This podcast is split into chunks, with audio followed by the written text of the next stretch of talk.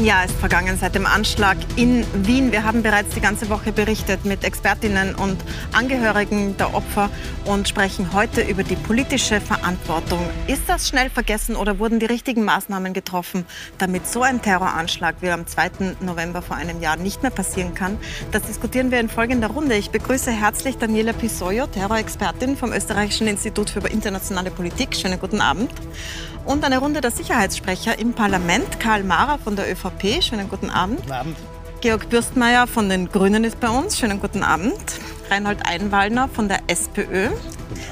Hannes Amesbauer von der FPÖ und Nikolaus Scherak, Nationalratsabgeordneter von den NEOS. Schönen guten Abend. Danke fürs Hiersein. Ich möchte mit Ihnen zuerst einen Blick werfen auf die äh, Perspektive der Opfer, die wir sehr intensiv behandelt haben in der letzten Woche. Meine Kollegin Magdalena Punz hat mit Ihnen gesprochen und mit Angehörigen der Menschen, die gestorben sind. Und alle haben einen Kritikpunkt gemeinsam. Es hat sich bei Ihnen die Regierung für die Fehler, die gemacht wurden, nicht entschuldigt. Schauen Sie sich das kurz an. Das Einzige, was ich auszusetzen habe, ist, dass sich immer noch kein, kein Politiker oder wirklich der Staat Österreich sich bei uns irgendwie in irgendeiner Art und Weise entschuldigt hat oder beziehungsweise auch ähm, Verantwortung übernommen hat. Weil das ist das, was mir eigentlich wirklich wichtig ist, dass, dass jemand sagt, ja, wir haben Fehler gemacht und wir machen das jetzt und wir schauen, dass es ja, ab jetzt besser wird und dass wir diesen Fehler nicht wiederholen. Aber es kam halt nie dazu. Wir sind hier aufgewachsen. Mich hat das extrem gestört. Wieso, weil ich das so sage? Auf dem Fernseher sagte er, ja, es sind zwei äh, junge Leute mit Migrationshintergrund, die haben dort den Beamten rausgetragen. Er konnte einfach unsere Namen erwähnen. Er konnte einfach sagen, ja, der Gültekin Recep, Österreicher, der Michael Özen, Österreicher, hat das und das geleistet. Das wäre uns zum Beispiel ein Danke von dem Staat. Also das hätten wir so akzeptiert, weil wir haben uns weder äh, irgendwelche große Sachen erwartet, Geld oder Medaille oder sonst noch irgendwas. Wir wollten das alles einfach nicht. Nur eine nette Danke, das hätte für uns gereicht sozusagen. Leider Gottes haben sie sich nicht gemeldet.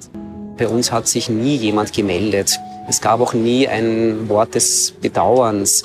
Nein, nicht ganz korrekt. Der Bundespräsident hat uns ja wohl auch einen Brief geschrieben. Den fand ich, das fand ich die schönste Geste von öffentlicher Seite, in dem äh, unser Bundespräsident sein zutiefstes Bedauern uns ausgedrückt hat, uns persönlich einen Brief geschrieben hat, zumindest uns, die wir direkt verletzt gewesen sind. Aber das war es dann auch schon. Also von öffentlicher Seite kam gar nichts. Eine Woche vor dem Jahrestag kommt dann für die Angehörigen der Verstorbenen doch noch eine Einladung von Bundeskanzler Alexander Schallenberg zu einer Gedenkveranstaltung in der Ruprechtskirche beim Tatort. Nach einem Jahr Funkstille hat sich die Familie von Necip entschieden, die Einladung nicht anzunehmen. Gab es irgendein Wort eines offiziellen Regierungsmitgliedes? Nein. Niemand. Würdet ihr euch das wünschen? Jetzt ist es zu spät nach einem Jahr. Die hätten das sofort machen sollen. Bei uns ist verbrannt alles. Wir sind also die Verbrennten. Das war ein Ausschnitt aus der Dokumentation Anschlag auf uns von Magdalena Punz, nachzusehen auf puls24.at, falls Sie sie versäumt haben. Herr Mara, da spricht tiefe Enttäuschung heraus aus diesen Leuten, dass sich die Regierung, die ja Fehler gemacht hat, das ist inzwischen klar, das wissen alle, sich nicht bei den Opfern oder den Angehörigen gemeldet hat und eine offizielle Entschuldigung ausgesprochen hat. Warum ist das nicht passiert? Also zum einen, äh, der äh, Herr in, dem, in der Zuspielung hat es auch deutlich gesagt, hat der Herr Bundespräsident als erster Mann der Republik sich hier entschuldigt, hat einen Brief geschrieben, hat auch sein Bedauern zum Ausdruck gebracht. Ja, nur um es gleich dazu zu sagen, der hat ja keine Fehler gemacht, na, sondern die waren ja in der, bei der Exekutive. Der erste Mann der Republik hat einmal bei den Opfern um Entschuldigung ersucht und hat auch das Mitgefühl ausgedrückt. Aber ich bin ganz bei Ihnen wenn wir aus diesem Fall, wir können aus, dem, aus diesem Fall viel lernen, aber eines, was wir auf jeden Fall lernen sollten, ist, dass was von den Opfern kommt, es fehlt ihnen die Empathie, die ihnen entgegengebracht wird, die Gefühle, die ihnen entgegengebracht werden. Und verzeihen Sie, wenn ich es so sage, in der Zukunft sollten derartige Fälle passieren, hat dieses Gefühl auch in einer organisierten Form stattzufinden. Ob da die äh, Opferhilfsorganisation Weißer Ring eine Trägerfunktion hat, ob das in der Bundesregierung eine Trägerfunktion wird. Aber ich glaube, wir sollten daraus lernen, die Menschen äh, wollen nicht nur finanzielle Unterstützung und Hilfe und Entschädigung, sie wollen auch das Gefühl haben, dass der Staat mit ihnen auch mitleidet, mitfühlt und zwar unabhängig davon, ob es Verschulden gibt oder ob es kein Verschulden gibt. Na, und auch Verantwortung übernimmt. Und Herr Büstmeier, es gab ja heute dann eine Gedenkveranstaltung, wir haben es kurz gehört, die hat stattgefunden in der Ruprechtskirche. Das ist der Ort, wo der Attentäter dann erschossen wurde. Und ähm, in einem Ort, der sehr klein war, die Einladung kam vor einer Woche.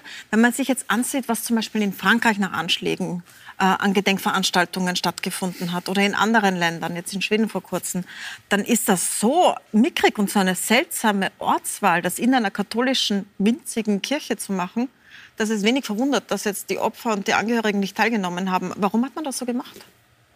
Das war auch der Bundespräsident heute von Ihrer Partei, deswegen frage ich Sie. Ich, ich glaube, dass die Enttäuschung der Opfer äh, jetzt nicht primär sich daran aufhängt, an welchem Ort die Gedenkveranstaltung oder eine Gedenkveranstaltung gemacht wurde.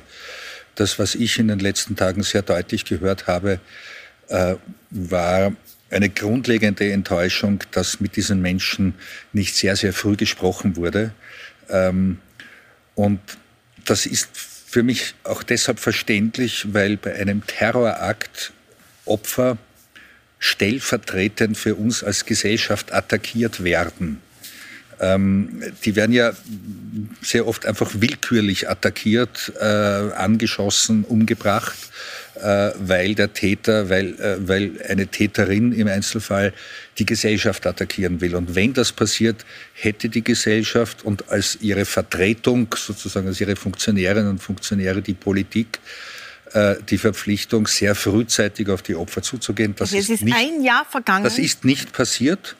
Ähm, da haben wir uns, äh, und da nehme ich mich nicht aus, weil ich Teil dieses politischen Systems bin, ähm, mehr oder weniger im Kreis einer auf den anderen verlassen, ganz offensichtlich.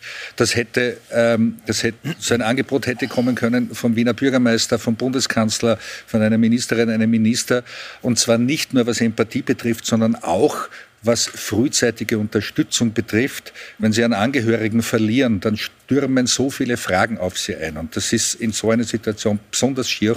Äh, und dass hier jenseits von finanzieller Unterst äh, Entschädigung, die vielleicht länger braucht, Unterstützung äh, geleistet gehört, das, das ist nicht passiert. Ähm, und da stimme ich, also dieser Kritik muss ich zustimmen. Mhm. Herr Anwalter. Es zeigt ein bisschen die Empathielosigkeit unserer Bundesregierung in diesem in diesen, in diesem Fall. Äh, man hat es nicht einmal heute geschafft, ein Jahr danach sich zu entschuldigen bei den Opfern für die Fehler, die passiert sind. Und es sind ja offenkundige Fehler passiert im Vorfeld dieses, dieses Anschlages, wo es durchaus eine, eine ganze Fehlerkette gegeben hat im Innenministerium. Und nicht einmal heute, ein Jahr danach, hat der Innenminister oder der Bundeskanzler die Gelegenheit genutzt, sich auch für diese Fehler, die passiert sind, zu entschuldigen. Ich halte mhm. also ich halte es noch für, für fast noch schlimmer, was passiert ist, unmittelbar nach dem Terroranschlag, dass man sich eben nicht entschuldigt hat und man hat es eigentlich noch verschärft, indem man die Schuld, mit Schuldzuweisungen gearbeitet hat. Am Tag nach dem Anschlag stellt sich der Innenminister Nehammer und der damalige Bundeskanzler Kurz hin und schieben die Schuld und die Verantwortung ab. Man muss sich ja die Frage stellen, was das mit den Opfern tut. Da liegt man vielleicht noch im Krankenhaus, ist schwer verletzt und das Einzige, was dem Innenminister wichtig ist, äh, selbst gut darzustellen, äh, zu stehen und die Schuld abzu, abzuschieben. Und das ist eigentlich das Beschämende, dass es jetzt über ein, ein Jahr dauert, wo nichts passiert. Es dauert zehn Monate, bis eine Entschädigung der Opfer da ist. Die müssen vor Gericht ziehen äh, um, um eine Entschädigung zu bekommen. Auch da hat die Regierung eigentlich geschlafen. Mara, machen Sie sich keine getan. antworten Sie einfach gleich direkt ja, und dann kommen Sie dran. Wollte, okay? ich gerade, wollte ich gerade tun, äh, denn äh, da geht es ein bisschen mit Bausch und Bogen zu. Äh, der Innenminister hat mit der Justizministerin gemeinsam binnen 48 Stunden nach dem Anschlag eine eigene unabhängige Untersuchungskommission eingerichtet. Das ist politische Verantwortung. Das ist eine Konsequenz, die aus diesen Vorfällen zu ziehen ist. Also ich bitte nur darauf äh, äh auch einzugehen, was getan worden ist, dass in, in der Frage des Gefühls für die Opfer Aufholbedarf besteht, Optimierungsbedarf besteht. Ich glaube, das ist unbestritten. Nur das trifft nicht nur einzelne Mitglieder der Bundesregierung. Das betrifft die Politik ganz allgemein. Und aus meinem Gefühl hat der Herr Bundespräsident hier klare Worte der Entschuldigung als erster Mann der Republik gefunden. Wir können natürlich darüber nachdenken, und das müssen wir auch, wie wir mit Opfern in Zukunft auch hier umgehen. Und da bin ich ganz bei den meisten wahrscheinlich von Ihnen, dass hier noch mehr Gefühl und das nicht aufeinander verlassen gefragt ist, sondern das tatsächlich auf die Opfer zugehen. Vielleicht, vielleicht noch kurz äh, zu dem Umgang mit den Opfern und mit den Angehörigen. Es hat ja auch Medienberichte gegeben. Es ist ja nicht nur so, dass über ein Jahr kein Kontakt aufgenommen wurde und dass äh, manche gar nicht eingeladen wurden. Auch es ist ja auch so, dass einige der Opfer von sich aus versucht haben, einen Termin mit dem Innenminister Nehammer zu bekommen. Das hat Nehammer abgelehnt. Das ist in der Zeitung gestern gestanden. Werde ich natürlich, weil Sie, Zahlreiche weil der Termine äh, Kollege Mara mit dem Kopfschüttel, werde es mit einer parlamentarischen Anfrage ja, ja. Äh, auch erklären. Es ist anständig, dass der Bundespräsident sich gemeldet hat, aber er ist nicht zuständig. Zuständig wäre der Innenminister, äh, der trägt auch die politische Verantwortung. Und was der Kollege gesagt hat, äh, das ist ja ganz klar, das ist ja evident, auch aus dem Bericht der Servicekommission, äh, dass Nehammer die politische Verantwortung trägt. Er hat direkt nach dazu. dem Attentat äh, die Justizministerin versucht, die Schuld zuweisen, seinem Vorgänger Herbert Kickel, der schon längst nicht in Amt war. Und es ist evident, dass er die politische Verantwortung trägt. Und der Umgang mit den Opfern ist wirklich letztklassig. Herr Scherak, noch zum Umgang zu den Opfern, bevor wir zur politischen mhm. Verantwortung kommen? Nein, was mir auffällt, ist, jetzt bin ich lange genug in der Politik und weiß, was passiert, wenn irgendwo Missstände herrschen und dass jeder versucht, auch, auch Verantwortung abzugeben. Und ich, was mich einfach in der Situation irritiert, ist, dass es ja eine Ausnahmesituation war. Es ist ja nicht so irgend, also es ist ein grauenhaftes Terrorattentat in Wien passiert, wo Menschen gestorben sind und das ist ja nichts, wo man irgendwie sagen kann, das ist etwas, was tagtäglich passiert, zum Glück nicht. Und deswegen muss ich Ihnen ganz ehrlich sagen, also mich irritiert schon immer noch, nämlich wie das damals abgegangen ist. Ähm, ich habe auch positive Dinge erlebt vom Innenminister, keine Frage, auch wie er Dinge angesprochen hat, aber dieses grundsätzliche Verantwortung abschieben, dieses nicht ganz bewusst auf die Opfer und die Angehörigen zugehen, sondern auch irgendwie also ich habe es auch heute bei der Gedenkveranstaltung, bei der wir vorher waren, also es ist den Polizistinnen und Polizisten zu Recht gedankt worden, die haben großartige Arbeit geleistet, aber es wirkt trotzdem immer noch so, und das ist das, was in so einer außergewöhnlichen Situation, finde ich, doch fehl am Platz ist, dass man immer auch ein bisschen versucht, ähm, die Verantwortung abzuschieben, vielleicht mit ähm, Showpolitik, wie wir das teilweise kennen, auch irgendwie noch äh, selbst einen Pflock einzuschlagen. Und darum soll es in der Situation wirklich nicht gehen. Das sind wir alle als Politik gefordert, vielleicht einmal davon abzulassen, zu schauen, wo irgendwo der eigene Vorteil ist, im Sinne von, ich versuche einem anderen die Verantwortung hinzuschieben, sondern einfach ganz geschlossen auch zu sagen, und ich habe es von der Opposition mitbekommen, teilweise auch von der Regierung, aber nur teilweise zugegebenermaßen klar zu sagen, hier sind Versäumnisse und die sind evident, über die ähm, nicht zu reden und nicht zu sagen, ja, hier hat die österreichische Bundesregierung und Nachquartierstellen offensichtlich Fehler begangen und die haben auch dazu geführt, leider Gottes, dass Menschen gestorben sind. Das kann man auch einfach sagen, glaube ich. Dann sprechen wir über diese Fehler und was daraus gelernt wurde. Ich würde heute gerne einen Blick äh, ein bisschen zurück in die Analyse werfen. So was ist da passiert, aber hauptsächlich nach vorne. Äh, stehen wir jetzt besser da als vor einem Jahr? Kann sowas wieder passieren? Frau Bisseuer, können Sie mir mal zusammenfassen? Im Vorfeld dieses Attentats sind massive Behördenfehler passiert. Welche waren das? Wie, haben, wie bewerten Sie das als Terrorexpertin? Es ist einiges passiert. Also man kann alles äh, auch in diesem Bericht der Untersuchungskommission ähm, ähm, sehen und lesen. Ähm, es sind für mich aber zwei Dinge, die besonders wichtig waren. Zum einen die Tatsache, dass die Sicherheitsbehörden nicht mit der Justiz kommuniziert haben. Also man wusste, dass eine Person, die auf Bewährung war, wegen äh, Terrorismus äh, verurteilt, ähm, dass diese Person Munition kaufen wollte. Ja, das wurde nicht kommuniziert. Diese Person hätte sofort inhaftiert werden müssen. Ähm, und da wurden auch Konsequenzen gezogen ähm, und ich kann auch was dazu sagen, wenn Sie möchten. Äh, der zweite Fehler, der ist vielleicht noch wichtiger, weil äh, man wusste, man hat ja schon äh, im Bericht des BVTs, der letzte Bericht des BVTs gelesen, dass ähm, zurzeit die Gefahr eigentlich aus dem Lager und schon seit Jahren eigentlich aus dem Lager der äh, dschihadistischen Salafisten kommt. Also das war ganz klar beschrieben, auch dass es äh, Einzeltäter sein könnten, ähm, dass zum Beispiel das Internet eine sehr große Rolle spielt und so weiter. Und anstatt dass man sich eben ähm, auf diese Bereiche äh, konzentriert, hat man sich ähm, fast ausschließlich auf den sogenannten politischen Islam fokussiert. Ähm, es steht auch im Bericht, dass man äh, mehr oder weniger keine Zeit hatte, sich äh, um diese Person zu kümmern, weil man eben mit dieser anderen äh, Operation zu sehr beschäftigt war. Ja, also das war was ist ein der Unterschied, weil das nicht jeder mhm. Zuseher und nicht jede Zuseherin weiß wahrscheinlich, was der Unterschied jetzt ist zwischen dem, was Sie sagen, die Dschihadisten, auf die man sich konzentrieren hätte sollen, und dem politischen Islam wo man sich tatsächlich, tatsächlich stattdessen konzentriert hat? Ja, ähm, also es gibt äh, unterschiedliche Arten von islamistischen Strömungen, genauso wie es unterschiedliche Arten von rechtsextremistischen Strömungen gibt. Ähm, es gibt welche, die legalistisch sind, also man nennt sie legalistisch zum Beispiel in Deutschland.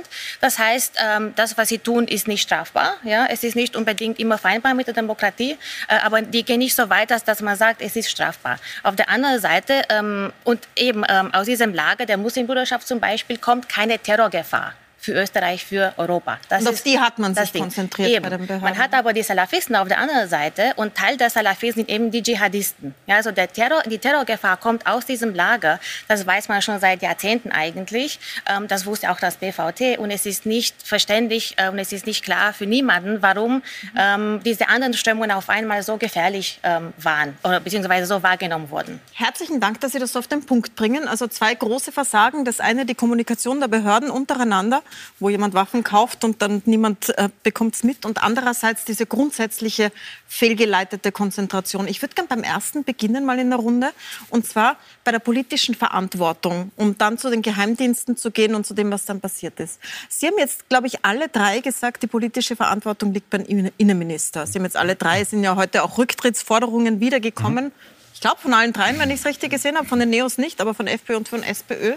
Herr Mara, was sagen Sie dazu? Dass ein Innenminister, der diese Verantwortung hat, wie soll er reagieren?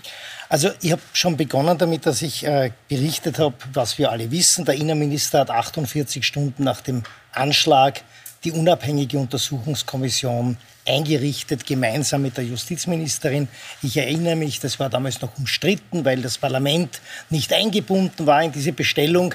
Äh, trotzdem glaube ich, es war notwendig, dass sie rasch eingesetzt worden ist. Und am Ende des Tages haben alle Parteien im Parlament die Arbeit dieser Untersuchungskommission sehr begrüßt. Und um es auch auf den Punkt zu bringen, lese ich nur drei Sätze, nämlich den Abschlusssatz, die Abschlusssätze der Kommission, die Frau, von, äh, Frau Universitätsprofessor Zerbes geführt geführt worden ist.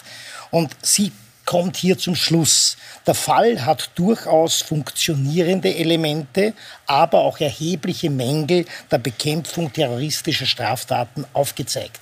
Insoweit sind wir hier einer Meinung. Die Mängel bestehen allerdings nicht in fehlenden gerichtlichen oder polizeilichen Befugnissen, hat sie ausgeführt, sondern liegen im unzureichenden Informationsaustausch zwischen allen beteiligten Stellen und in Organisationsproblemen und der Behördenkultur des Sicherheitsapparats. Mhm. Der Innenminister hat noch am Ende dieses Berichts, ja, da war noch lange keine Rede vom Neuaufbau des Verfassungsschutzes in Österreich, Sicher. die Maßnahmen zur besseren Vernetzung umgesetzt umgesetzt und eingerichtet. Mhm. Und ich darf zum Abschluss. Aber jetzt wollen alle was dazu sagen. Ja, einen Abschlusssatz, nur das ist mir wichtig. Die Frau Professor Zerbes kommt in dieser unabhängigen Untersuchungskommission zum Schluss, um diese Schwachstellen zu beseitigen, bedarf es eines nachhaltigen politischen Willens. Den haben wir alle bewiesen mit dem mhm. Aufbau des neuen, äh, der neuen Direktion für Staatsschutz und Nachrichtendienst einer Vielzahl von Einzelmaßnahmen, also mit einzelnen Maßnahmen alleine ist es nicht getan und eines langen Atems. Damit lässt sich die Sicherheit Österreichs Mara, wir müssen, verbessern. Wir müssen eine Antwort darauf holen, ja. weil wenn Sie den ganzen Bericht vorlesen... Nein, es ist nicht der ganze Bericht, es ist der Abschluss. Machen wir Stück für Stück. Frau Milborn, einen ja. Satz gestatten Sie mir noch. Die Frau okay. äh, Zerbes kommt zur Ansicht mit der unabhängigen Untersuchungskommission, aber auch alles, was wir tun, ja, aber auch ein perfekt funktionierender Staat kann nicht alle Terroranschläge verhindern. Das, das muss uns auch bitte klar sein. Wir müssen alle alles tun, was möglich ist, aber es gibt keine hundertprozentige Danke, Herr Mara. So, jetzt brauchen wir Antworten ja. drauf. Ich glaube, alle haben sich gemeldet, bitte. Ich glaube, es ist so, dass es keine hundertprozentige Garantie gibt, dass so etwas nie mehr passiert. Aber die Politik hat die Verantwortung, die Risiken möglichst zu minimieren. Und das muss getan werden. Und jetzt gibt es eine ganz, ganz klare Empfehlung des Cerbes-Berichtes, dass die Kommunikation besser sein muss, dass der Datenaustausch äh, viel, viel besser sein muss. Der Cerbes-Bericht belegt, dass es nicht das Problem war, dass wir zu wenig Information hatten, sondern dass sie nicht synchronisiert wurde, dass die, dass die unterschiedlichen Behörden nicht voneinander wussten. Und das Problem ist nach wie vor nicht gelöst. Das ist auch nicht gelöst mit der neuen Behörde. Vielleicht bringen wir es auf den Punkt. Vielleicht hat es nicht mehr jeder so im Kopf. Also man wusste, eine Behörde wusste, der will Waffen kaufen. Es wurde der anderen nicht mitgeteilt. Ganz genau. Die Slowakei hat festgestellt, der ist dorthin gefahren, um Waffen zu kaufen. Die hat es auch weitergemeldet. Die Information es war, es wurde Versuch, nicht weiter Es war ein Versuch der Munitionskauf mhm. in, der, in der Slowakei. Das ist dann über Wochen gelegen. Man hat, man hat den Täter äh, identifiziert im, in, in, in, den österreichischen Behörden, hat den, den Fall aber noch einmal zurückgespielt in die Slowakei. Und es sind, ist wertvolle Zeit verloren gegangen. Es hat ein, ein Treffen internationaler äh, Gefährder eigentlich in, in Wien gegeben, das beobachtet wurde. Da war der, der, der Täter auch mit in dieser Gruppe und es hat keine Konsequenz gegeben. Es hätte mehrere Punkte gegeben, wo es natürlich mit einer Meldung, mit einem Aktivwerden der Sicherheitsbehörden und einer Meldung in Richtung Justiz natürlich sofort wieder dazu geführt hätte, dass, diese, dass, dieser, dass dieser Täter wieder in Haft gekommen wäre. Und, und das sind die Fehler, die passiert sind und die kann man nicht weg, die kann man nicht so wegwischen. Und ich glaube, ich glaube, das ist das, die Erkenntnis, die wir haben müssen, dass es da etwas anderes braucht. Und wir trommeln schon seit, seit vielen, vielen Monaten, dass wir, um diese Informationslücken zu schließen, um diese Information, um diesen Informationsaustausch zu verbessern, dass wir ähnlich agieren sollten wie andere europäische Staaten. In mhm. Deutschland gibt es ein Terrorismusabwehrzentrum. Sie müssen so ein bisschen kürzer sein, so eines, so eines fordern wir schon seit vielen, ja, seit vielen Wochen. Ich glaube, wir müssen so ein Terrorismusabwehrzentrum, eine Plattform, wo diese Informationen, diese Experten sich austauschen können, müssen wir installieren in unserer Sicherheitsarchitektur. Das ist ganz, ganz wichtig und ein Kernelement, um zukünftig Danke. solche Anschläge möglichst zu verhindern.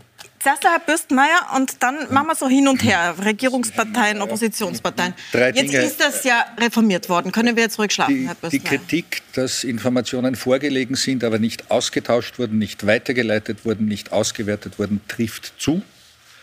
Äh, sie ist aber nicht neu. Das ist ein äh, das ist etwas, was festgestellt wird, ähm, wenn die Arbeit von Nachrichten- und Geheimdiensten nach Terroranschlägen untersucht wird, nach 9-11, nach, dem äh, nach dem Anschlag am Breitscheidplatz, nach einigen Anschlägen in Frankreich und Belgien. Das finden Sie immer wieder. Ähm, das entschuldigt nicht, aber es ist ein deutlicher Hinweis darauf, dass das Problem nicht mit einem Federstrich lösbar ist, sondern ganz viele einzelne Maßnahmen braucht ähm, dass das zum Teil behördenkulturelle Ursachen hat, zum Teil in der Struktur der Behörde liegt, äh, zum Teil in der Auswahl des Personals, ähm, möglicherweise auch in einem Mangel an Personal. Mhm. was wir äh, auf politischer Ebene gemacht haben, und zwar alle fünf Parteien gemeinsam, wir haben versucht, eine neue Struktur von Nachrichtendienst und Staatsschutz aufzustellen, wo zumindest Teile dieser Probleme angegangen werden. Herr Bösmer, ich mache da einen Punkt bei man, Ihnen und wir kommen zu den nächsten ja? Punkten, die Sie sagen wollen noch. Weil ich hätte gerne die Meinung von meinem Amesbauer dazu, weil das, um es nochmal zu sagen, BVT hat das vorher geheißen, das war das Bundesamt für Verfassungsschutz und Terrorismusbekämpfung, jetzt ist es umbenannt worden. Jetzt ist heißt, es jetzt besser? Jetzt heißt es DSN. Ja, ich hoffe, es ist besser und wir haben das auch mitverhandelt und mitgetragen. Aber ich möchte eines äh, klarrücken, was der Herr Mara gesagt hat. Äh, nicht die Ereignisse des Terroranschlages vor einem Jahr waren der Auslöser für die BVD-Reform. Die BVD-Reform ist zu diesem Zeitpunkt längst gelaufen. Natürlich, in Wahrheit Artikel angestoßen, Bejon hat sie weitergeführt und Nehammer hat es dann übernommen. Der Terroranschlag hat das vielleicht noch beschleunigt und, und ein paar positive Aspekte in der Reform dann mit sich gebracht.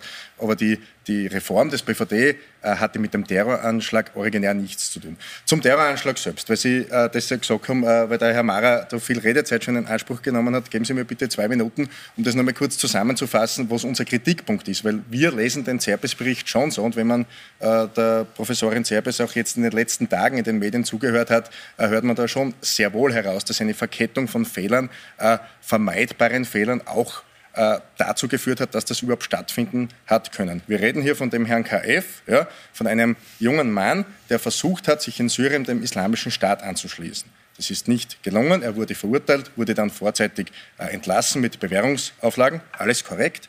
Justiz trifft keine Schuld. Das geht auch eindeutig aus dem Servicebericht hervor.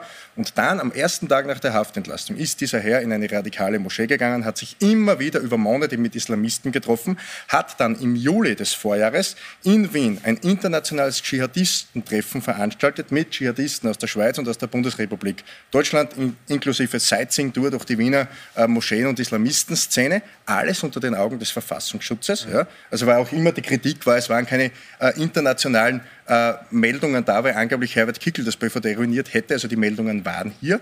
Und dann hat es diesen, und das ist der springende Punkt, den versuchten Munitionskauf gegeben.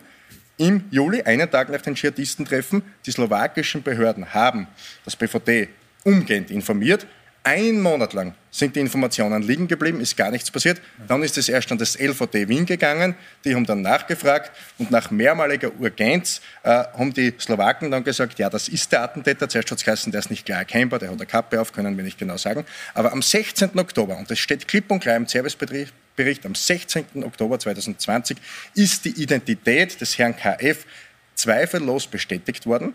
Und spätestens an diesem Tag hätte das BVD seiner Verpflichtung nachkommen müssen, die Staatsanwaltschaft Wien darüber zu informieren. Und dann wäre dieser Herr aufgrund seiner Bewährungsauflagen aus dem Verkehr gezogen worden. Danke für die Zusammenfassung. Das war eine ja. perfekte Zusammenfassung des Berichts, Herr Scherk. Ja, aber dann, dann kann, kann, ich da großartig anschließen, was der Kollege Amesbauer gesagt hat, weil es das grundlegende Problem, das wir immer wieder sehen, nämlich nicht nur in Österreich, sondern in anderen europäischen Staaten auch, nach solchen grauenhaften Terrorattentaten ist. Und wenn der Kollege Bürstmeier sagt, das kann man nicht mit einem Federstreich wegbringen, dieses Informationsdefizit, dann muss ich ihm da widersprechen, weil wir haben ein grundlegendes Problem ist und das ist das, das, und das hat leider viele Jahre die ÖVP in der österreichischen Bundesregierung gemacht, dass immer wieder nach neuen Kompetenzen geschrien wird, dass Geheimdienste, Nachrichtendienste, Polizistinnen und Polizisten nach neu, dass neue Kompetenzen verlangt werden. Also und das Ergebnis mehr Möglichkeiten ist, zur Überwachung zum Sie Beispiel, kennen die alle, das sind all die, die von den Verfassungsgerichten aufgehoben wurden. Vorratsdatenspeicherung, den Bundestrojaner und so weiter und so fort. Es geht immer um Überwachung. Und wir wissen immer und bei jedem einzelnen dieser Attentate, dass die Attentäter vorher polizeilich bekannt waren, dass die Informationen vorlagen und das können wir durchspielen von Anis Amri in Berlin über Bataclan und so weiter. Das ist alles bekannt und das ist das große Problem, das wir haben, dass wir das ist ja diese sprichwörtliche Nadel im Heuhaufen. Wir suchen diese eine Nadel, den einen, und das haben Sie ja auch gesagt, da werden Leute überwacht in Wirklichkeit, die nicht zu überwachen wären, anstatt dass man sich auf die fokussiert, die wirklich gefährlich sind. Was wir tun, wir schauen nicht auf die eine Nadel im Heuhaufen, sondern wir machen den Heuhaufen immer größer und deswegen sind Nachrichtendienste, Geheimdienste massiv überfordert, weil die personellen Ressourcen auch nicht da sind. Deswegen passieren Informationsdefizite und der schlechte Informationsaustausch, anstatt dass man sich auf das fokussiert, wo man hinschauen muss, muss. Und das sehen wir nach jedem einzelnen Terrorattentat immer wieder. Herr Mara, Sie sind gleich dran. Die Frau Bissauer wollte auch noch auf Sie antworten und dann gebe ich es Ihnen bitte. Ähm, genau, ich wollte vielleicht nur äh, kurz dazu sagen, dass man vielleicht das, den Anschlag hier nicht so ganz vergleichen kann mit den Anschlägen in anderen europäischen Ländern, mhm. weil im Normalfall äh, weil, hat man eben nicht so viele Informationen, beziehungsweise man hat Teile der Geschichte, die man dann miteinander nicht teilt. Aber hier irgendwann mal war es wirklich sehr, sehr klar, wer die Person ist und dass er wirklich sehr gefährlich war.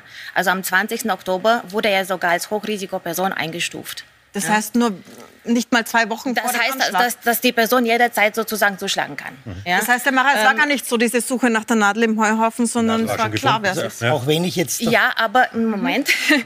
ähm, ich möchte Ihnen schon recht geben, äh, und zwar ähm, in der Angelegenheit, dass man einfach in Österreich nicht genug Informationen und strukturierte Informationen hat über die Szene.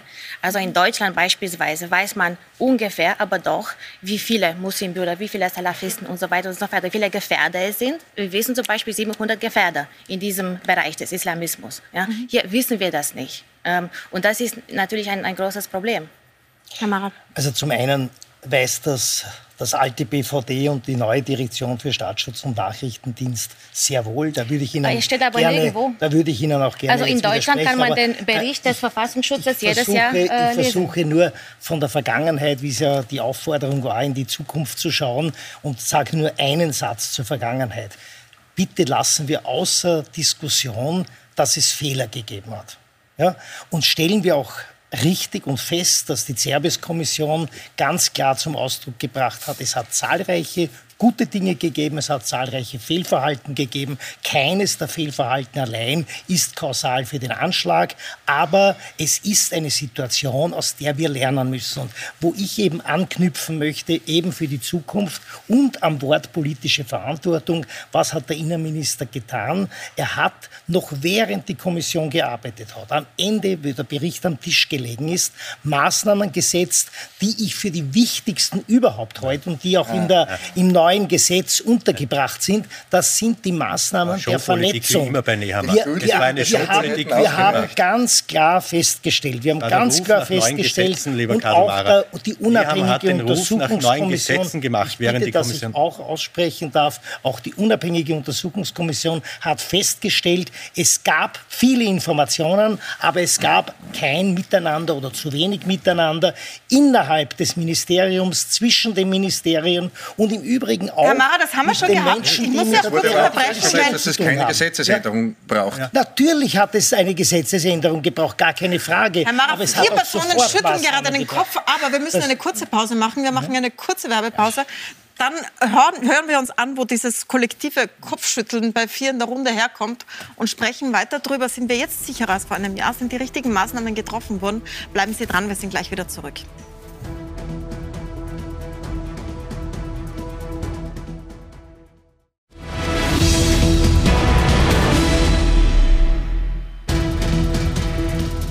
Willkommen zurück bei Pro und Contra. Ein Jahr nach den Terroranschlägen in Wien sprechen wir darüber, sind die richtigen Maßnahmen getroffen worden seither und wurde die politische Verantwortung übernommen. Herr Mara von der ÖVP hat gerade, ich fasse es kurz zusammen, gesagt, es sind Fehler passiert. Da, das streitet niemand ab, die sind festgehalten in einem Bericht. Aber Sie haben gesagt, der Innenminister habe genau das Richtige gemacht, nämlich schnell eine Kommission eingesetzt und dann auch das Richtige gemacht. Äh, und dann haben vier Menschen in der Runde den Kopf geschüttelt. Ich gebe jetzt als erstes mal Ihnen, Herr Amesbauer, das Wort, weil ähm, ja, Sie ist, wollten gerade. Es ist einfach unfassbar, dass der Herr Nehammer es nach einem Jahr immer noch nicht schafft, politische Verantwortung zu übernehmen. Das sagt eh alles. Natürlich Karl Nehammer ist persönlich nicht schuld, dass es zum Attentäter gekommen ist. Das Attentat hat der Attentäter ausgeführt, das ist auch ganz klar. Aber es gibt eine politische Verantwortung. In Deutschland sind Innenminister zurückgetreten wegen äh, äh, außer Kontrolle geratenen Polizei einsetzen. Ja? Also, und hier gibt es gar nichts. Hier sind vier Menschen gestorben worden, 23 Menschen schwer verletzt worden, dann sind viele traumatisiert und leiden heute noch an den Folgen. Ja? Und das wäre vermeidbar gewesen. Und diese, diese Schuldzuweisungen, äh, über die wir ja kurz gesprochen haben, Karl Nehammer, was hat Karl Nehammer nach dem Anschlag gemacht? Er hat gesagt, die Justizministerium ist schuld, das liegt bei der Justiz wegen der vorzeitigen Entlassung natürlich. Das hat er gesagt und das hat der Altkanzler Kurz genauso gesagt. Dann hat er gesagt, der Herbert Kickl ist schuld, der seit äh, einem Jahr da schon nicht mehr oder über einem Jahr schon Dem nicht hat mehr im Amt recht. war, recht, ja. nicht mehr im Amt war. Und der Herbert Kickl ist übrigens der äh, Herr verhaftet worden und der Justiz zugeführt mhm. worden. Unter Karl Nehammer äh, hat er dann den Anschlag verüben können. Aber was, ich, was mich auch stört, ist, dass jetzt wieder ins Treffen geführt wurde, dieses Antiterrorpaket, diese angeblich notwendigen Gesetzesänderungen. Das stimmt nicht. Im Servicebericht ist klipp und klar zu Ausdruck gekommen, dass der bestehende Rechtsrahmen ausgereicht hätte, völlig ausgereicht hätte, um hier tätig zu werden. Also das ist reine Kosmetik. Ich weiß nicht, was eine Fußfessel für einen Menschen unter Terrorverdacht bringen soll, weil ein Attentat äh, kann ich auch mit Fußfessel durchführen, da kann ich einen Abzug betätigen, da kann ich ein Auto lenken oder auch eine Verschärfung des Waffengesetzes. In diesem Fall reine Kosmetik, denn der Täter hatte ohnehin eine Kalaschnikow, einen Kalaschnikow-Nachbau, eine illegale Waffe. Genau deshalb hat der Innenminister unmittelbar nach dem Zerbes-Bericht bereits Konsequenzen im eigenen Haus gesetzt ja, und hat massive Veränderungen, gerade was das Miteinanderreden, das vernetzte Denken, die Übermittlung von Daten betrifft. All das hat er gesetzt, noch unmittelbar nach dem Zerbes-Bericht. Und das, was wir gemeinsam an gesetzlichen Grundlagen beschlossen haben, aber das, was auch im Antiterrorpaket 1 und 2 beschlossen wird, das sind flankierende zusätzliche Maßnahmen, die gar nicht nicht unbedingt mit diesem Anschlag zu tun haben. Da bin ich ja völlig konform mit Ihnen. Aber die ja, wichtig sind für die Sicherheit in Österreich natürlich Showpolitik, Herr Wahrer. Also wir sehen, Sie sprechen es ja selber an. Der, der Innenminister Nehammer setzt eine Untersuchungskommission ein. Wartet gar nicht das Ergebnis ab, sondern das, das, die, die Showpolitik, die passiert gleich es nach Einsetzen. Es hat einen Zwischenbericht gegeben. Ja. Nicht gleich, gleich nach Einsetzen. Schon, schon vor dem Zwischenbericht hat es gesagt, es braucht neue Gesetze. Wir brauchen ein, ja. ein großes Terrorpaket, groß angekündigt, neue Straftatbestände, die niemand gebraucht hat, die niemand gebraucht hat, wo Expertinnen und Experten durch die Bank gesagt haben, ist nicht notwendig. Der Zerbes-Bericht bestätigt es dann am Ende. Es braucht keine neuen rechtlichen Grundlagen. Aber da ist man vorgeprescht. Da hat man wieder eine gute Show gemacht. Was aber fehlt, was aber fehlt, ist das Wesentliche. Das Wesentliche, woran woran die große Kritik da ist, dieser Informationsaustausch ist immer noch nicht besser gewährleistet, Karl Maurer. Der ist auch durch, das, durch die neue, durch die BVD-Reform nicht besser gewährleistet. Da war, diese Reform war notwendig, die wurde beschleunigt, ja, alles richtig durch den Terroranschlag, aber der Informationsfluss, der Informationsaustausch ist nach wie vor nicht verbessert. Da braucht es ein neues Instrument und ich, ich werfe also, das Schlagwort noch einmal in den Raum, es braucht ein Terrorismusabwehrzentrum. Mhm. Andere Länder haben gute Erfahrungen Erfahrungen damit und da können wir durchaus auch einmal über die Grenzen schauen, schauen, was gut funktioniert und umsetzen in Österreich. Herr Bösmeier, was ist Ihre Antwort darauf? Ich, ich, möchte dem, dem, Vorwurf der Showpolitik ein bisschen widersprechen.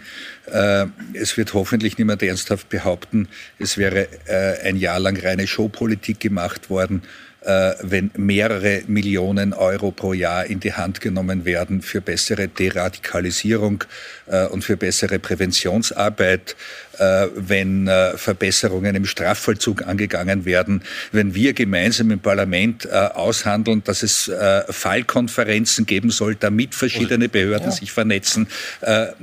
Also ähm, ja, äh, es ist in einer Demokratie immer zulässig, auch pointiert zu kritisieren Maßnahmen der Regierung. Das ist die Aufgabe der Opposition. Ähm, aber jetzt, heute, ein Jahr nach diesem Terroranschlag, im Bausch und Bogen zu sagen, das wäre alles Showpolitik gewesen, lieber, das ist mir ein bisschen zu wenig. Lieber Georg Bursma, sag ganz ehrlich, sag ganz ehrlich, wie glücklich wart ihr denn von den Grünen, wie, wie die, die ersten Terrorpakete, Maßnahmen präsentiert wurden, wo man gesagt hat, man braucht neue Straftatbestände und, und, und. Ich kann mich noch erinnern, wie die, wie die Frau Ministerin Zadic eigentlich mehr oder weniger äh, fast verzweifelt neben den Herrn Innenminister gestanden ist bei diesen, bei diesen Pressekonferenzen, die immer im, im großen Nun, großen wir waren, nun wir waren wurden. da wir unseren Koalitionspartner insbesondere in den Verhandlungen zuvor sehr intensiv kennengelernt haben, nicht weiter überrascht, dass wir ah, völlig okay. unterschiedliche Zugänge zum selben Phänomen haben. Da war die Stimmung ähm, so gut, es geht wie nicht, wie ich, angesehen ich, ich, Nein, aber ich bin nicht in der Politik, um glücklich zu sein ja, äh, sondern um Lösungen zu finden. Und die wurden ausgestritten und gefunden. Und weil hier gesagt wird, wir hätten da einen neuen Straftatbestand äh, geschaffen, den kein Mensch braucht, ähm, der ist angelehnt an einen Straftatbestand, nämlich äh, Straftatbestand zu den sogenannten äh, Staatsverweigerern, ähm, von dem wir auch jahrelang gesagt haben, dass ihn kein Mensch braucht. Wir haben geglaubt, das wäre totes Recht, also eine Strafbestimmung, die nie zur Anwendung kommt. Und siehe da, es sind mehrere Fälle hintereinander eingetreten, wo genau diese Strafbestimmung angewendet werden musste. Und jetzt sage ich dann noch was. Ich wünsche mir, dass dieser jetzt geschaffene äh, Straftatbestand totes Recht bleibt, dass wir ihn nicht anwenden müssen. Er ist inhaltlich etwas anderes, etwas Neues. Ich bin Anwalt und Jurist genug, um das sagen zu können. Äh, und ich wünsche mir trotzdem, dass er keine Zeit nicht Anwendung gesagt, welcher es ist. Äh, sagen ähm, Sie es noch kurz. Es geht um die äh, religiös äh, motivierten extremistischen Verbindungen, Danke sehr. Äh, die, für die ein eigener Straftatbestand geschaffen wurde. Terrorpaket. Jetzt fragen wir mal die Expertin, weil Sie gesagt haben, alle Experten und Expertinnen finden, da braucht es nichts Neues, stand auch im Bericht. Was sagen Sie denn als Terrorexpertin? Ist das Richtige getan worden jetzt mit diesen Maßnahmen, mit diesen Gesetzen? Also die Kommunikation zwischen der Justiz und Sicherheitsbehörden wird sich wahrscheinlich schon verbessern. Ähm, und auch was noch wichtig war, die Kommunikation und die Kontinuität zwischen Haft und Bewährung. Mhm. Also äh, da gibt es tatsächlich diese Fallkonferenz, auch die Entlassungskonferenzen. Also das sind Konferenzen kurz vor der Entlassung. Aber es muss mehr gemacht werden. Das, das ist nicht ausreichend. Also in anderen Ländern haben wir ähm, Deradikalisierungsprogramme. Also nicht Maßnahmen, sondern Programme Rehabilitationsprogramme. Das heißt, es ist viel komplexer, da braucht man ähm, eine Vielzahl an, ähm, an ähm, Experten ähm, und Bereiche und vor allem Einrichtungen. Also da, da muss man zum Beispiel auch mit Schulen arbeiten oder mit dem IMS und so weiter. Also es ist viel, viel komplexer als das, aber wir sind auf jeden Fall auf dem richtigen Weg. Straftatbestand, das Problem ist, ähm, es gibt äh, staatsfeindliche Verbindung, staatsfeindliche Bewegung. Also die Kritik der Juristen war, äh, wir haben das schon. Äh, zweitens, warum nur religiös motiviert? Sind andere Arten von Ideologien eigentlich egal? Äh, dann haben wir auch neu äh, zum Beispiel ähm, äh, Begriffe wie Extremismus. Extremismus ist sozusagen nicht rechtlich definiert. Was ist das? Ja? Also in Ländern wie Russland zum Beispiel sind LGBTIQ-Personen als extremistisch abgestempelt. Also das ist ein bisschen problematisch in der Hinsicht. Das heißt, ganz Und, glücklich sind Sie nicht mit den Maßnahmen, ähm, die getroffen also, wurden, aber es ist ein ja, Schritt in die richtige aus Richtung. Der Sicht, genau, also aus der Sicht der Politikwissenschaft und, der, und halt äh, gesellschaftlich gesehen ist es nicht wirklich äh, das richtige Signal. Aber ich möchte noch etwas dazu hinzufügen, weil, es, weil, weil wirklich äh, ein Bereich, wo gar nichts passiert ist, ist diese Fokussierung auf den Dschihadismus. Also Sehr gut, dass Sie das ansprechen, weil dazu möchte ich gerne die, die letzten zehn Minuten nützen, um zu sagen, so wie gefährdet sind wir denn jetzt? Damals hat man es offenbar verkannt. Wie sieht es denn jetzt aus und kann man das im Griff haben? Können Sie uns mal einen Überblick geben, wie viele Gefährder, wie man das nennt, gibt es in Österreich und ist der Fokus darauf jetzt der richtige? Also wie gesagt, in unserem Verfassungsschutzbericht gibt es diese Zahlen nicht. Ähm, also wir haben Zahlen äh, von, von deutschen Experten, aber die sind so ungefähr. Also man sagt zum Beispiel zwischen 70 und 140 in Österreich. Mhm. Wir haben natürlich weiterhin dschihadistische Netzwerke hier. Ähm, der Unterschied zu anderen Ländern und warum wir hier noch nicht ähm, Anschläge hatten, vorher war, die Tatsache, dass die Leute hier ein bisschen anders motiviert sind als in anderen Ländern. Das heißt, die Ressentiments gegenüber Österreich sind nicht wirklich vorhanden, nicht so wie zum Beispiel in Frankreich. Ja? Und das ist ein Vorteil für uns. Zweiter Vorteil, die bisher, bis jetzt sehr guten Beziehungen zur, Islam, äh, zur islamischen Community. Ähm, da ist auch ein Riesenunterschied zu anderen Ländern. Und ähm, da äh, müssen wir sozusagen ansetzen und nicht äh, mit solchen Begriffen wie politischer Islam und die Muslime oder die Tschetschenen. Also das macht alles ein bisschen schlimmer und ist nicht so wirklich der richtige Weg. Herr Mara, also die Kritik ist äh, auch im ersten Teil der Sendung schon geäußert, dass sich die Behörden auf den politischen Islam im Allgemeinen konzentrieren und nicht genug auf die Gefährder und die Dschihadisten. Ja, also ich halte mal fest, dass auch die Expertin bestätigt, es ist ein Schritt in die richtige Richtung. Also auch gesetzlich wurde etwas getan, weil äh, die Untersuchungskommission hat ja nur fokussiert auf diesen Fall und von dort abgeleitet, dass keine zusätzlichen gesetzlichen Maßnahmen notwendig sind, aber oder notwendig wären, aber sehr wohl im gesamten, im gesamten Überblick der Gefährdungslage ist eine gesetzliche Änderung oder waren gesetzliche Änderungen notwendig. Nur weil Sie das auch angesprochen haben, wie sicher sind wir. Ich glaube, wir müssen auch daran denken, dass wir es jetzt bereits mit der zweiten, mit der dritten Generation von IS-Terroristen zu tun haben, nämlich Menschen, die vielleicht gar nicht aus religiöser Überzeugung handeln, sondern schon einige Jahre in Österreich leben, in Österreich mehr oder weniger einen Bildungsweg begonnen haben. Und wenn wir uns den das Bild von Attentätern anschauen, haben die alle eine ähnliche Lebensgeschichte. Kaum Bildung, kaum Sprachkenntnisse, keine Integration, kein Job, keine Perspektive und das ist der Weg in die Kriminalität, in den Extremismus und in den Terrorismus. Also wir müssen auch die Menschen, die scheinbar noch keine Gefährder sind, hier beobachten und auch schauen, wie wir hier Integrationsmaßnahmen setzen, Mara, insbesondere in den Ländern. Äh, da, in hier gibt es Widerspruch von, von mehreren ja. Seiten. Vielleicht kurz, Herr Bürstmeier, Sie haben so mit den Augen gerollt. Können Sie das verbalisieren? Das wird mir ein bisschen zu einfach äh, zu sagen, äh, Terroristen haben mehr oder weniger alle dieselbe Vita, das stimmt nicht. Ja? Ähm, es gibt bestimmte Gemeinsamkeiten, ähm, aber äh, es gibt äh, eine, eine, große Bandbreite an, an Individualität äh, und das entwickelt sich auch äh, im, im, im, Laufe weniger Jahre weiter. Ähm, so wie sich zum Beispiel äh, der, der, Islamische Staat vor, vor fünf Jahren, vor sechs Jahren noch ganz anders dargestellt hat. Da war er attraktiv, da hatte er großen Zulauf. Ähm, wenn Leute, wenn Menschen sich jetzt zu diesem Islamischen Staat bekennen, dann bekennen sie sich zu einem, äh, zu, äh, mehr oder weniger zu einem Konstrukt, äh, das ja sozusagen äh, geografisch gar nicht mehr, mehr existiert. Ähm, ich muss ein und, bisschen und, auf die also Zeit schauen, weil wir haben nur mehr und, sechs Minuten, damit alle noch mal drankommen. Es gibt noch einen zweiten Punkt, auf den ich hinweisen möchte. Ähm, wir dürfen nicht den Fehler begehen, ähm, uns auf äh, eine ganz bestimmte Richtung allein zu konzentrieren. Wir reden hier die ganze Zeit von Islamismus oder von Dschihadismus. Ähm, wir haben in, in Österreich in den letzten Monaten mehrere riesige Waffenfunde in der rechtsextremen Szene gehabt und wir wissen aus zum Teil offenen ähm, Nachrichtenkanälen, die wir mitlesen können, so wie man in den USA vor dem 6. Januar mitlesen konnte, was die dort planen, ähm, was da diskutiert wird. Und da auch hier besteht eine enorme Gewaltbereitschaft äh, und tatsächlich auch eine Bereitschaft und auch immer wieder Aufrufe zu, äh, zu mehr oder weniger terroristischen Aktionen. Mhm. Also wir dürfen unseren Fokus nicht einengen, aus welchen Gründen auch immer, sondern müssen ohne dass wir jetzt in Panik verfallen.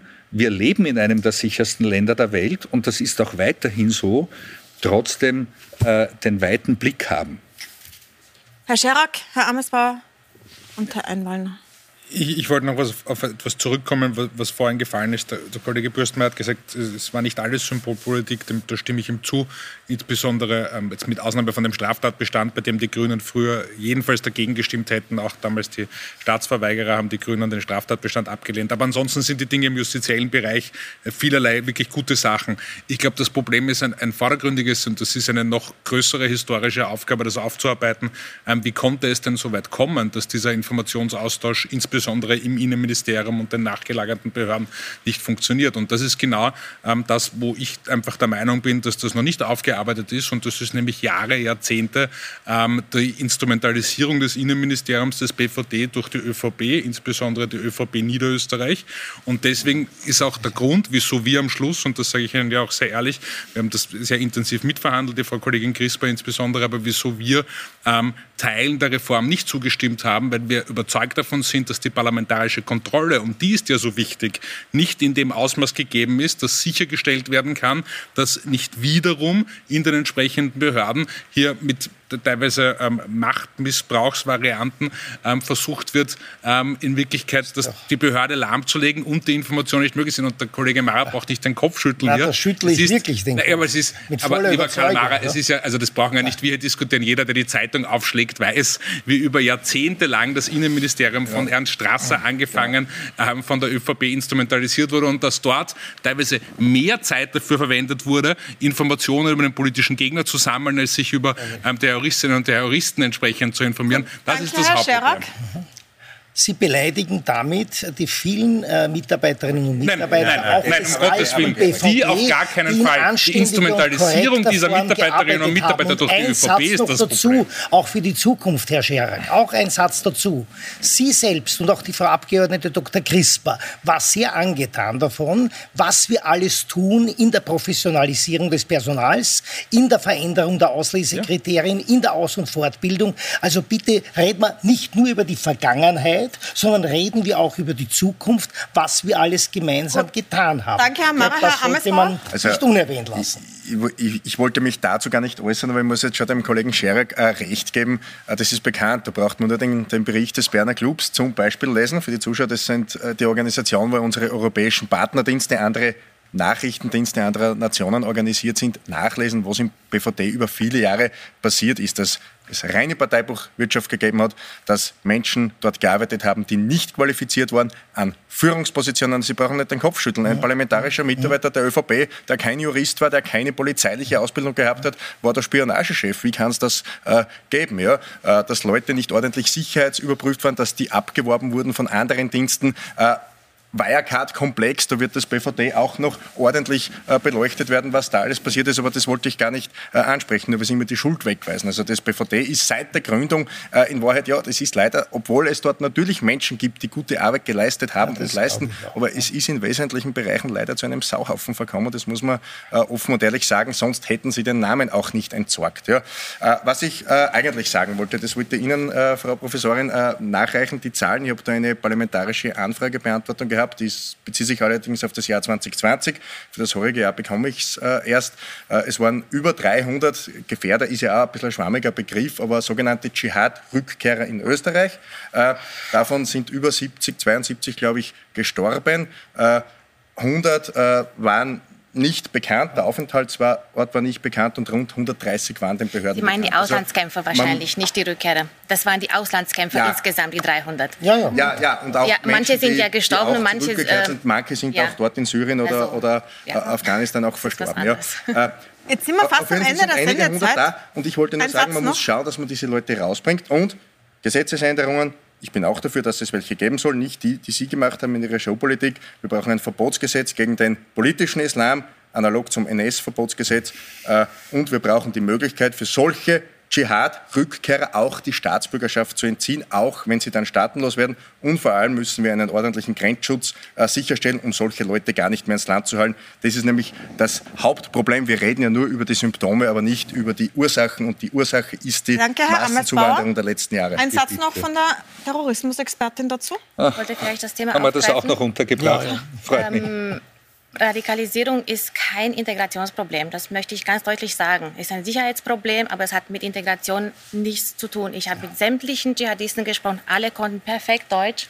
Äh, Bildungsstand unglaublich gut, auch im Vergleich zu anderen Ländern. Also das ist wirklich nicht das Problem. Man, man sollte also diese Problematiken wirklich getrennt behandeln. Danke. Und ein Satz noch, Herr Anwalner, zum Schluss. Ich glaube, es braucht keinen Faktencheck. Die ÖVP ist seit über 20 Jahren für das Innenministerium zuständig. Also ist auch klar, wer die Verantwortung dafür Davor trägt. war es die SPÖ, kann ich mich erinnern. Ne? Wer die Verantwortung dafür trägt. Und ich glaube, wir müssen einen ganz klaren Fokus haben auf, auf die verschiedenen Extremismen, mit, die, mit denen wir konfrontiert sind. Und ich kann nur immer wieder appellieren, dass es neben diesen Reformen, da halte ich jetzt, das war ein halber Schritt, den wir in die richtige Richtung gegangen ist, sind, aber dass es noch weitere Schritte braucht. Und ich plädiere ganz inständig, dass wir schauen, dass wir so ein Abwehrzentrum für Terrorismus wirklich implementieren, äh, dass wir schauen, wie wir das schaffen können, dass wir eben die Stimmen der Expertinnen und Experten mhm. neben den sicherheitspolitischen äh, Playern auch haben und hier möglichst äh, die Risiken für so einen weiteren Anschlag reduzieren können. Das ist das Ziel der, der, der Politik und das ist auch unsere Verantwortung. Danke sehr. Die Menschen wünschen sich jedenfalls eines nicht, dass wir aufeinander losgehen. Die Menschen wünschen sich, dass wir arbeiten. Und ich glaube, das haben wir gerade beim Aufbau der neuen Direktion für Staatsschutz und Nachrichtendienst in einem großen Ausmaß bewiesen und auf dem Gebiet und in der Konstruktivität sollten wir auch weiter tun. Damit bedanke ich Ihnen sehr herzlich für die Diskussion. Diskutiert werden soll ja schon darüber, Natürlich. was das Richtige ist. Herzlichen Dank an die Expertin fürs Dabeisein, an die Sicherheitssprecher. Ihnen danke ich fürs Zusehen. Sie können die Sendung wie immer auf puls24.at nachschauen oder auch als Podcast nachhören. Danke fürs Dabeisein.